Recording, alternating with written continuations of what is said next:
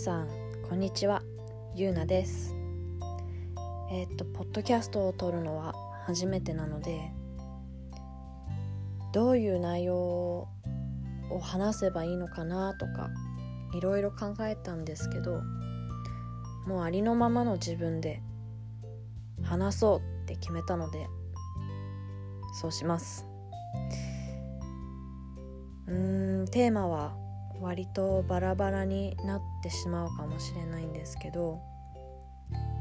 私の感じたことや経験したこと自分の目で見た景色を皆さんに伝えられたらなって思ってます。ではまず自己紹介からいきたいと思います。私はイギリスのロンドンで生まれ育っているですが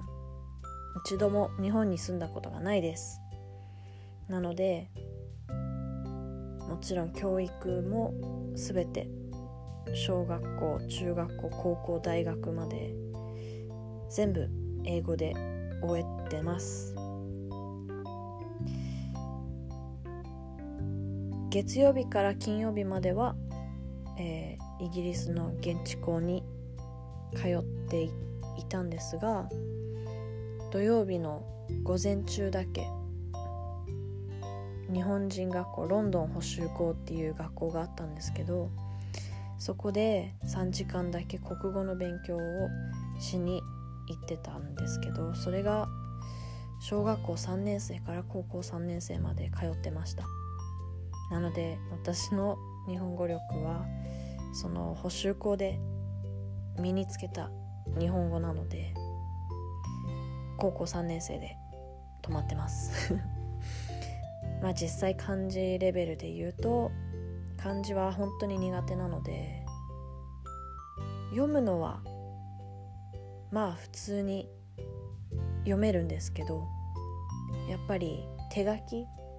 になると全然漢字が出てこないです。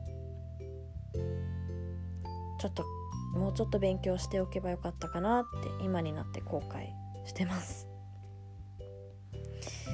そうですねまあ生まれた時から家では日本語で外では英語っていう感じの生活だったので、まあ、両言語が当たり前に日常にあったっていう感じですね。どっちの方が先に覚えたって聞かれたらもしかしたら日本語かもしれないんですけど圧倒的に英語の方が使う機会は多かったので私の母がそれこそ幼稚園始めた始まった頃は日本語が全くできなくなるんじゃないかって心配してたそうです。その両方の言語が当たり前のようにある生活っていうのは一見すごく羨ましいなって思う方も多いかもしれないんですけど個人的にはそれですごく苦しめられた時期もあったりしました。イギリスにいれば外見だけを見られて外人に思われて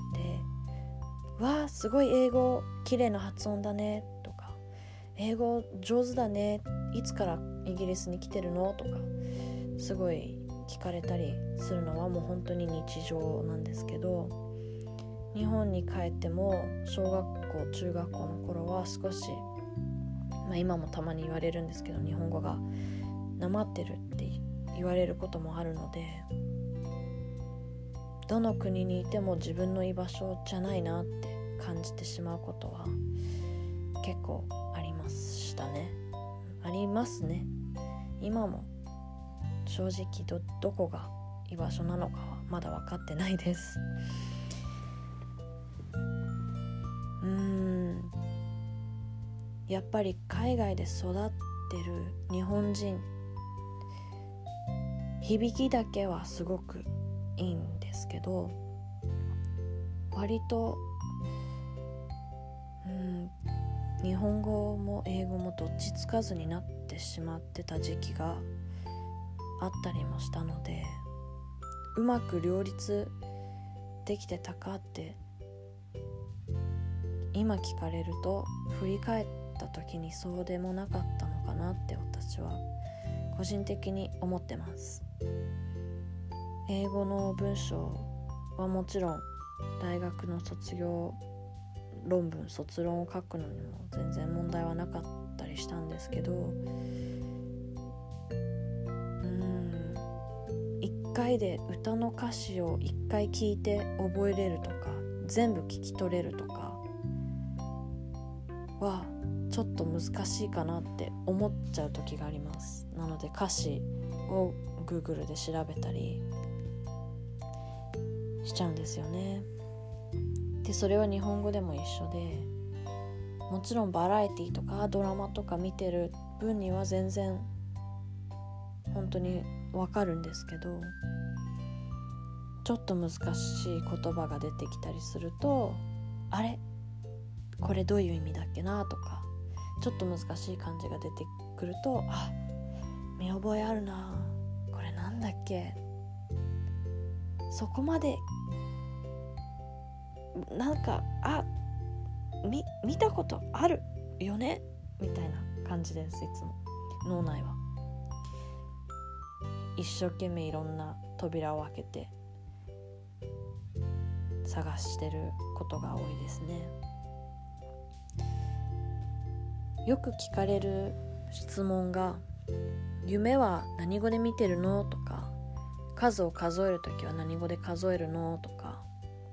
喧嘩する時はどっちで喧嘩するの？とかよく聞かれるんですけど本当にその場その場で結構違ったりするので夢は本当にもう誰が出てきててどこにいてっていうのによって全然変わりますね。日本人の友達が出てきてる夢はもちろん日本語で大学とか中学校とか高校の友達が出てきてる夢は英語で会話したりしてます。割と結構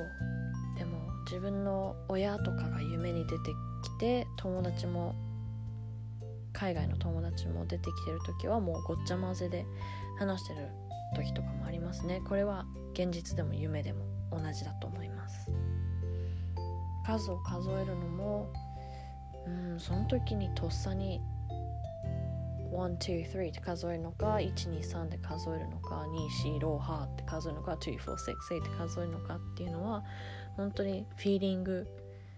ですかね。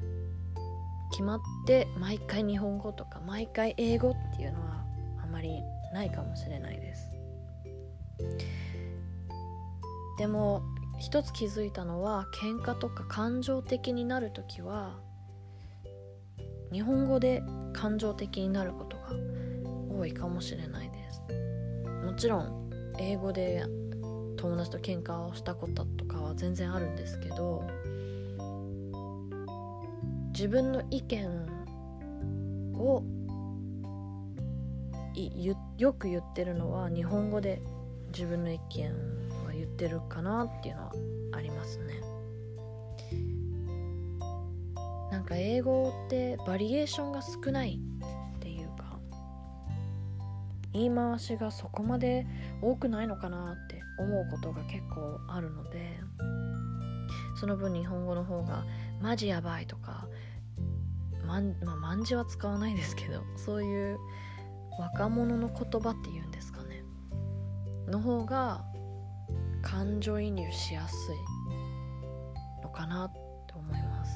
英語だと「Oh my god」ぐらいしか使わないかもしれないです。そうですね。自己紹介が普通にただのおしゃべりタイムになっちゃったんですけどそうですね。言語的にはそんな感じです。あと自己紹介。自己紹介は結構特殊な学歴が あるんですけど一度大学を卒業してイギリスの大学は3年生なので一度大学3年間通って卒業してでまた新たに入り直したんですよ。なのでまた1年生から入り直したので今度は医学部に入ったのでまた5年間大学生活を送ることになりました。今はまあ2年生の試験が終わって3年生9月から3年生になるところなんですけど合計大学生活8年です。はい。まあ結構長いですよね8年って。自分でも口にするとビビります。最初の大学は両方最初も今もロンドン大学なんですけどロンドン大学にもいろんな学校があって簡単に言ってしまうと例えば東京の有名な大学のそうですね明治早稲田慶応東京大学その4つの大学が全部東京大学の一環でそれぞれの大学が個別うんまあ別の大学なんですけど所属してるグループみたいなのが全部一緒なんですよ。なのでもう一括りにしてロンドン大学って呼べちゃうんですけど。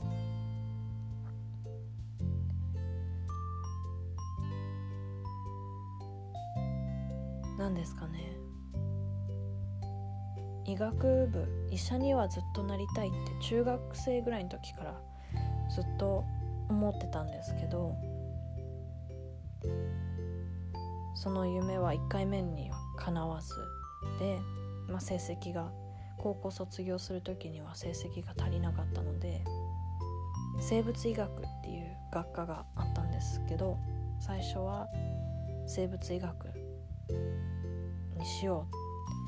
う。でも医学部の道も諦めたくないから生物医学を卒業してから医学部に入り直そうと思って3年間医学部に入ることだけを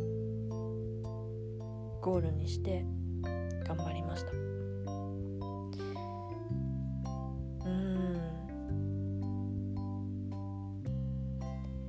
何ですかね。2回目の大学生っていうこともあるんですけど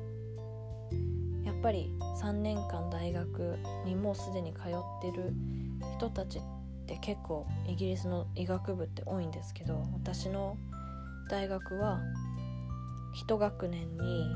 450人の医学部生がいるんですね。でそのうちの150人ぐらいはもう一度大学卒業してる人たちなのでイギリスでは浪人する浪人じゃないな。浪人か。浪人をするっていうコンセプトがあまりなくて医学部だと。他の学部はあるんですけど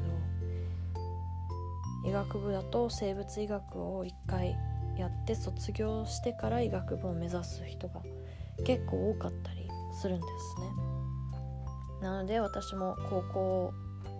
生の時に浪人してもう一回試験受け直すより3年間大学に通って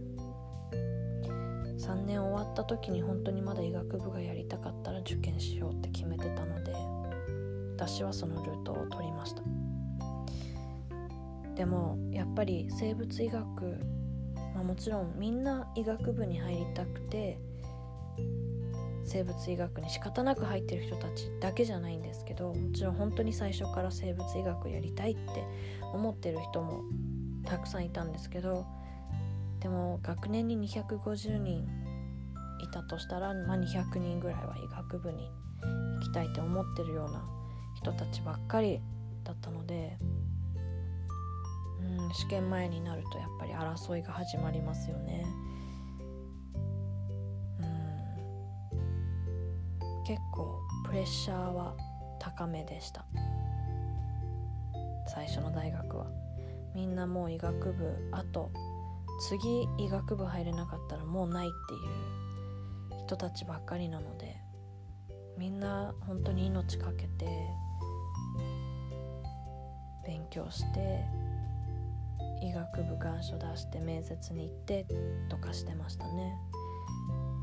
で願書書く時にやっぱり勉強だけじゃなくて部活だったり大学の運営側に回ったりしてポイント稼いだりして大学の面接で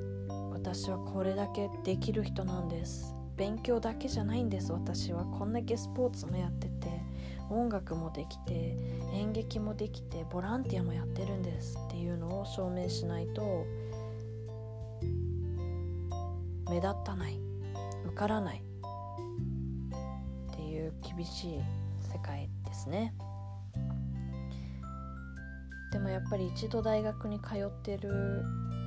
人と高校卒業したての18歳とかと比べるとやっぱり経験も豊富な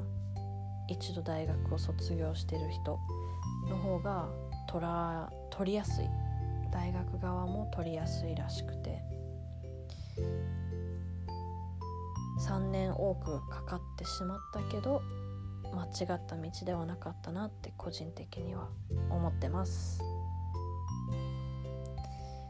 そうですね。いっぱい語りたいことはあるんですけど長すぎると多分飽きちゃうと思うので第1回目はこの辺で切り上げたいと思います。ではポッドキャスト第1弾聞いてくれてありがとうございます。ゆなでした。